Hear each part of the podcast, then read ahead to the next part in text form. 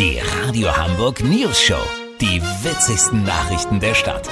Mit Olli Hansen, Jessica Burmeister und Peter von Rumpold. Äh, guten Tag. Sie sind seit Ihrer Einführung nicht so richtig angekommen im Verkehrsmix. Dabei hatte man sich so viel von Ihnen versprochen. Die Rede ist von den kleinen E-Scootern. 9000 von ihnen gibt es in der Stadt. Meist wird man auf sie aufmerksam, wenn man über sie stolpert. Oh, du bist so ein Spießer, Peter, ehrlich. Nee, aber das nervt und nicht nur mich. Und jetzt will die Stadt da auch neue Regeln einführen. Olli Hansen hat sich einen Überblick über die Rollerproblematik verschafft. Olli, sind die Dinger ein Ärgernis eher oder sinnvoller Beitrag zur Mobilitätswende? Das lässt sich immer noch nicht abschließend sagen, Peter.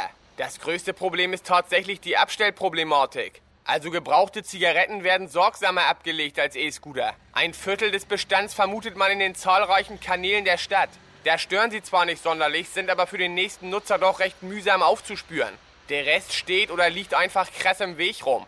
Die Idee eines E-Scooter-Hindernisparcours für Mountainbike-Fahrer gefällt mir zwar ganz gut, kann aber nicht die Lösung sein. Ja, aber was ist denn die Lösung? Die Politik will jetzt nachbessern, denkt über spezielle Abstellflächen nach. Aber der Witz an den Dingern ist doch eigentlich, dass sie überall zur Verfügung stehen sollen. Was nützt das, wenn ich von Altona in die Innenstadt shopper und den Scooter dann am kleinen Grasbrook parken muss? Da beißt sich die Möwe doch in den Pürzel, weißt wie ich mein? Ich denke, helfen könnte nur mehr Gehirn für die Leute, die die Roller nach Gebrauch quer auf die Straße schmeißen. Lass so machen, Peter. Sollte man mit der dritten Corona-Booster-Impfung als Topping vielleicht auch noch ein paar Gehirnzellen mit einspritzen können, melde ich mich noch morgen. Habt ihr das exklusiv, okay? Vielen Dank, Olli Hansen. Kurznachrichten mit Jessica Burmeister. Gaspipeline Nord Stream 2 ist fertig. Da wir aber auf erneuerbare Energien umstellen, werden ab 2030 russische Spione durch die Pipeline krabbeln. Tierwelt, Geckos nutzen ihren Schwanz zum stabilen Landen. Ja, mein Ex-Freund war Fallschirmspringer. Ich glaube, die haben das irgendwie anders gelöst.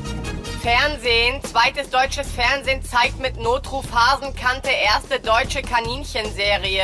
Das Wetter. Das Wetter wurde Ihnen präsentiert von Paracetal mit dem Wirkstoff aus natürlichem Espenlaub. Jetzt in Ihrer Apotheke. Das war's von uns. Wir hören uns morgen wieder. Bleiben Sie doof. Wir sind's schon.